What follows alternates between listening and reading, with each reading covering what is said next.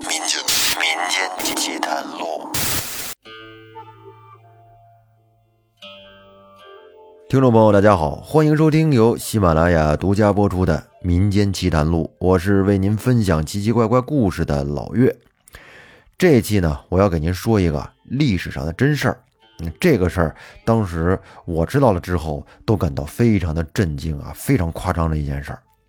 说的是在明成化十三年啊，真定府晋州捕获了一名采花贼。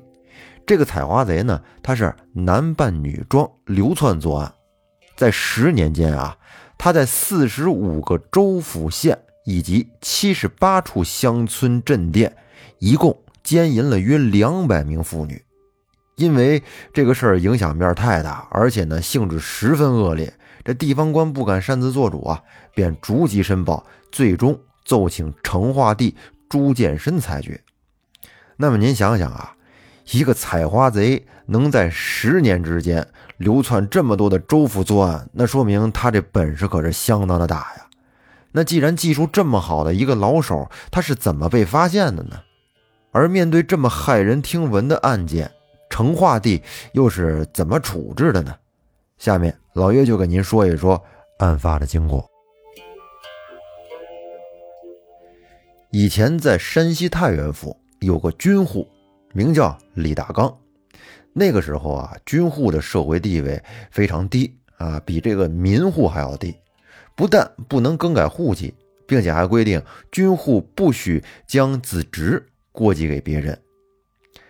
李大刚生活非常拮据，所以呢，他不顾法律的规定，将自己三岁的侄子卖给了榆次县人桑茂为儿子，并且改名为桑冲。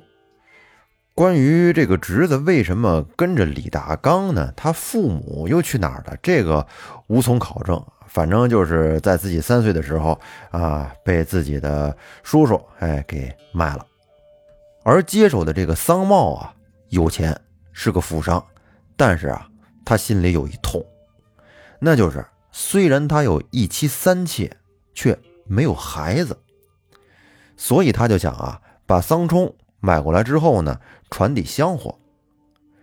可是让他没想到的是啊，把这桑冲买回来之后，很快有一个小妾就怀孕了，并且给他生了个儿子。您像这种情况可是很常见。你比如说，这两口子结婚多年，一直想要孩子，也要不上。后来琢磨着抱养一个吧，结果抱养的这个来到家之后，没多长时间，这夫妻俩就有了，也不知道为什么。那桑茂现如今有了亲生儿子了，这下桑家算是后继有人了。这么着，桑冲的地位可就有点尴尬了。后来桑冲慢慢长大了，他意识到啊。这种处境对自己不是太好，因为桑茂他是经商嘛，长期在外面出差，总不在家，所以说平时对桑冲的教导啊不是很严格，而且在钱方面呀也没怎么限制他，所以在这种条件下，慢慢长大的桑冲就变得开始游手好闲了，哎，喜欢混迹于社会，成了一个混子，成天是无所事事的。这街坊邻居虽然说平时也挺烦他的，但是因为桑家势力大呀，最后也只能是有苦难言。在桑冲长期混迹社会期间呀，他结识了一帮狐朋狗友。因为桑冲他有钱，平时出手比较大方，这帮人对他也是前呼后拥的，哎，挺有气派。有一次，桑冲请这帮朋友去酒馆喝酒，这酒过三巡之后。这一帮人就开始谈天说地，哎，聊一聊哪家媳妇长得漂亮啊，反正就是这种比较轻浮的话题。突然呀，其中有一个小弟说，他最近听说一个新鲜事儿，据说在山西的山阴县有一个叫古才的奇人。这个古才啊非常厉害，他很擅长化妆，尤其是这男扮女装，更是让人真假难辨。也正是因为如此，这个古才经常是男扮女装，并且呢以教授女子针线活为由暗行奸情。这十八年过去了，古才从来没有失手过。听到这事儿之后，桑冲觉得很感兴趣，戳到他的点上了。这晚上回到桑府后，他是成宿的睡不着觉，翻来覆去就想着，这古才真是好厉害呀！要是我能有这个本事，哎呀，那将是一件多么幸福的事儿啊！桑冲在这天晚上是暗下决心，一定要找到这位高人，把他那一手出神入化的技术给学过来。于是呢，他便禀告了养父，说自己想着外出学点本事啊，成天在家里这么混也不是个事儿。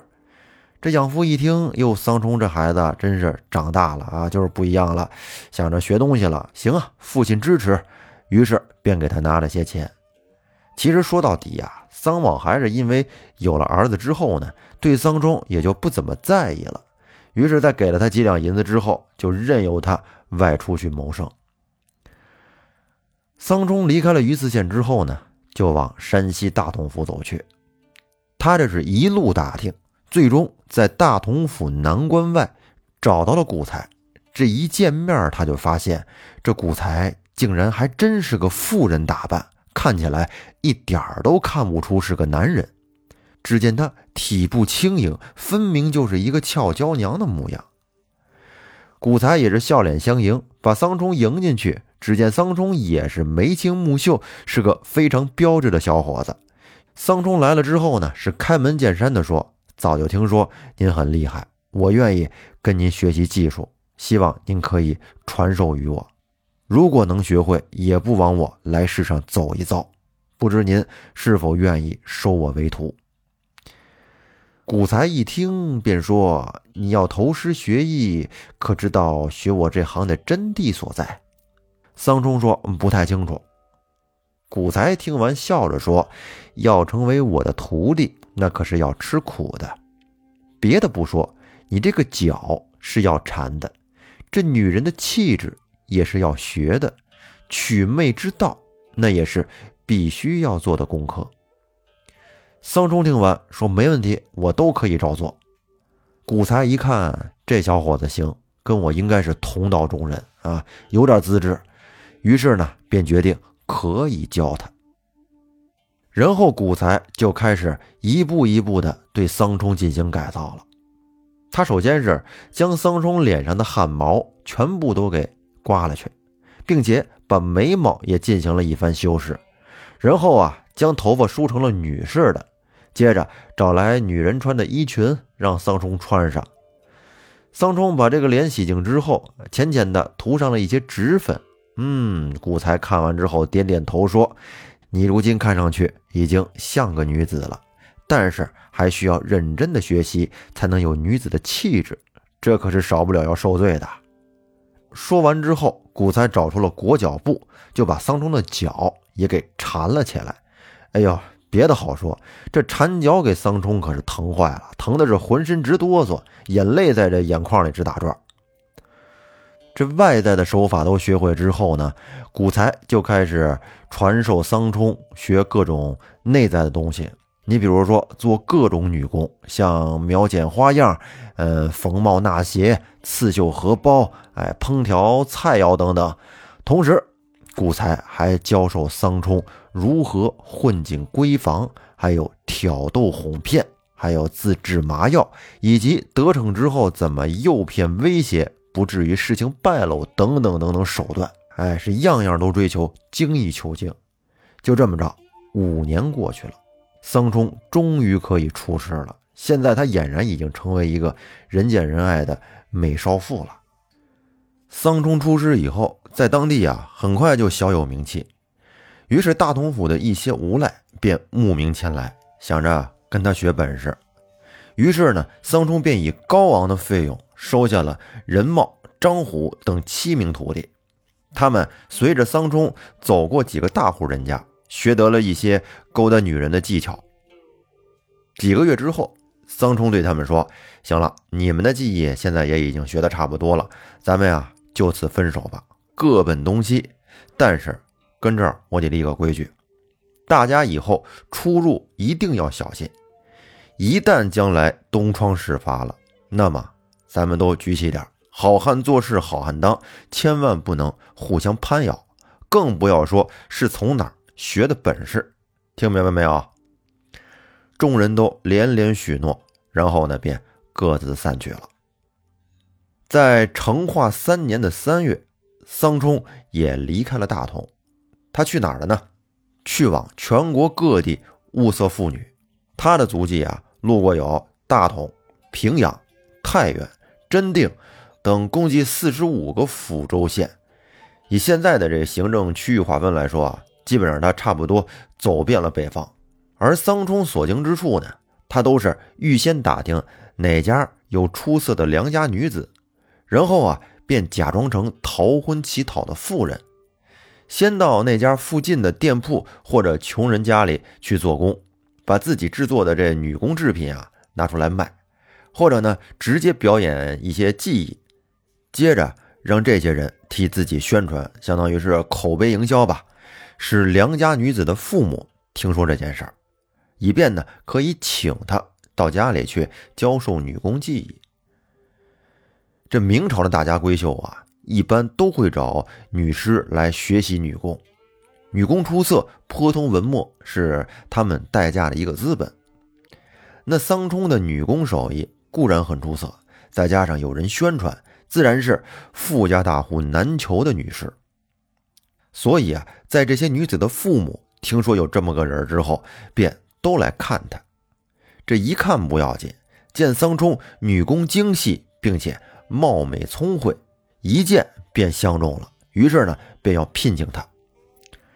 因为他是老师嘛，哎，富家大户请他去教自己的孩子，一般都不会防备。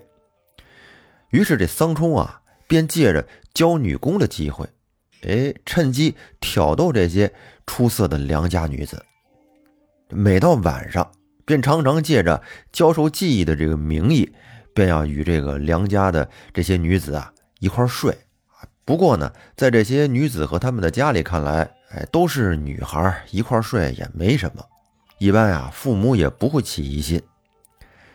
这桑冲勾引女子可是很有一套啊，他是先用言语挑逗他们，惹得这些女子是春心萌动，然后呢，他再用这些媚言媚语啊跟他们大谈风情，再加上动手动脚，他见这良家女子不反对时。于是便露出了本相。一般良家女子，即使是被占了便宜，但是碍于面子，也只好隐忍了。因为在那会儿的社会非常保守，女人要是说传出点奸情来，那这辈子名声就毁了。所以呢，这些女子碍于面子，也碍于自己的名节，只好隐忍。这么一来，就中了桑冲的奸计了。不过呀。也不是所有的良家女子都能被桑冲骗到手啊！如果女子要是不从，桑冲还有其他招，他会使用药物，令其手脚不能动弹，嘴里也不能说话，相当于麻药一样。在得手之后呢，桑冲再以解药给他解开。若是良家女子醒后勃然大怒，桑冲会再三的赔礼道歉，并且以名节相要挟。这木已成舟，生米煮成熟饭，往往啊，良家女子也只能隐忍了。还有一点，这桑冲他也不贪恋一家女子，一般在一个地儿啊，多则半个月，少则一两天，他便会离开这儿，到另外的地方去物色新的对象。也正因为如此，桑冲是从没失过手。这十年之间算起来，被他骗奸的良家女子多达一百八十二个。他每侵犯一个人，都会用笔呀，在那小本子上记录下具体的过程，啊，就和写日记一样。平日里呢，自己没事还翻翻看看，阅读一下，觉得哎还挺得意啊，挺爽。但是让他没想到的是，正是因为这个习惯，这个小本子会成为日后将他治罪的一个铁证。僧冲在十年间是辗转各处，从没失过手。但是到了成化十三年，这个采花贼可就要出事儿了。在成化十三年七月十三日，桑冲来到了晋州聂村，他早就打听好了，这个村生源高轩有一个待嫁的女儿，如今十六岁，生的是非常标致，据说啊美丽动人，而且呢有一种非常妩媚的风韵，哎，这种感觉难以形容。有这种女子，那桑冲岂能放过？所以他便赶到了聂村。他自称是东昌府张林的小妾，因为不堪丈夫的打骂，私自逃了出来，想着在他们家投宿一晚。高轩一看桑冲是一个少妇，而且长得非常标致，也就没有起疑心。当下呢，就收留她跟这过夜。且说这高轩呀，他有个女婿，名叫赵文举。这个人呐，可以用色中恶鬼来形容啊！哎，非常好色。这赵文举虽然有妻子，但是他却经常背着妻子去逛青楼。当然，这世上没有不透风的墙。后来这事儿被妻子知道了，于是妻子是大发慈悲啊，一气之下回娘家了。这高轩也只能当和事佬，哎，调解他们的夫妻关系。故此呢，也让赵文举暂时住在了他们家。赵文举眼见妻子也不爱搭理他，青楼也去不了，哎呀，每天在床上啊是辗转难眠。这不，今儿个听说岳父收留了一个少妇，甚有几分姿色，于是啊，他便不安分了，便打起桑冲的主意来了。到了半夜时分，赵文举穿好衣服，悄悄地来到了桑冲住的那间屋，因为那时候这个房门啊是可以拆卸的。你里面门虽然说插上了，但是这个赵文举啊，他用力把这房门往上一抬，直接把门给卸了。然后赵文举便进入到房中，来到炕前，上前，哎，一下子搂住桑冲，便要跟他好好亲热亲热。桑冲这本来是为了高家小姐来的，可是他没想到啊，会有人看上他，因此呢，急忙推拒。可是。像他这么一个从小就学女人做派的人，哪里是这一个大憨老爷们儿，而且色胆包天，这赵文举的对手啊？所以说，桑冲挣扎了片刻也没挣脱，于是便被赵文举按在了床上，把他的这个衣裙给抹下来了。但是赵文举把他的这衣裙扯下来之后，一下子就发现了，原来这桑冲是个男的，他这是男扮女装啊！这下露馅了，然后这赵文举也不干了啊！你这不骗人吗？于是便点起了灯，叫来了众人，让人把这桑冲给绑了起来。高轩见桑冲是个男的，于是便搜查他随身携带的这宝贝，结果啊，这一看可不要紧，发现桑冲那个笔记本了。在他们看完这笔记之后，得知这厮居然奸淫了一百八十二名良家妇女。看完之后，高轩是大吃一惊啊，同时也非常庆幸自己的女儿没有被玷污。当然，这也是多亏了自己那好色的姑爷啊，啊，这也算立了一功。心里想，要不说这男人好色也不是一无是处的。后来等到天亮，高轩便同女婿一块把桑冲送到了晋州州衙。交由官府进行处置。晋州知府当庭进行审讯，有笔记在啊，铁证如山，桑冲也无法隐瞒了，只好如实交代。哎，说他师傅古才已经去世了，另外七个徒弟如今也不知流落何方。桑冲对自己的罪行是供认不讳，但是如何量刑，却让晋州知府为难起来。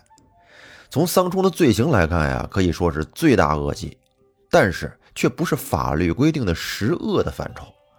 按照大明律规定，凡合奸杖八十，有夫杖九十，刁奸杖一百。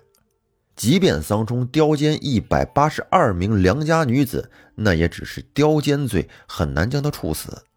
但是他刁奸的人数实在是太多了，如何加重处置，这法律上没有明文规定，所以说这知州很难决断。于是啊，他为了推卸责任，便把桑冲诱奸良家女子的姓名开列成册，与桑冲一起送往了京城，交给法司审理。法司将奏呈递给皇帝，请示这个事儿该怎么办理。这成化帝朱见深一看这个案子可了不得，当场大怒啊！但是他是一个特别依循法理的人，于是呢，他让督察院先进行审理。待弄清案情的原委之后，再做处理。于是督察院就进行再审，桑冲所犯罪行全都审清楚了，便上奏说：“这个臣等啊，看桑冲所犯死有余辜。他供出的这个任茂等人，在之前都跟他学过啊，现在在全国各地四散奸淫，欲将桑冲问你死罪。但是啊，各处的这巡按御史呢，也得把桑冲的这些徒弟，哎，给抓着，一起问罪，以警将来。至于被丧钟侵犯的那些妇女呢，她们都是受害者，所涉及的人数众多，清查起来不但容易造成恐慌，而且关系到妇女的名节，因此呢，不应该追究责任。督察院上奏之后，成化帝批示道：“说此司情犯丑恶，有伤风化，即刻凌迟，不必复奏。任茂等七名，务要上紧哀究，得获解来，钦赐。”有了皇帝的批示，那就是亲案呀。各地官员岂敢怠慢？于是，凡是遇到有可疑的女子，便传令官媒婆、稳婆检验，以致啊，这让妇女们都不敢出门。那个时候有严格的户籍制度啊，基层组织呢也还是可以发挥功效的。在熟人社会里，外来的陌生人很难隐藏起来，更何况那些人都是妇女打扮，查找起来也不困难。所以说，很快就把桑冲的这些徒弟啊、任茂哎等七名罪犯。就给抓住了，送到京城。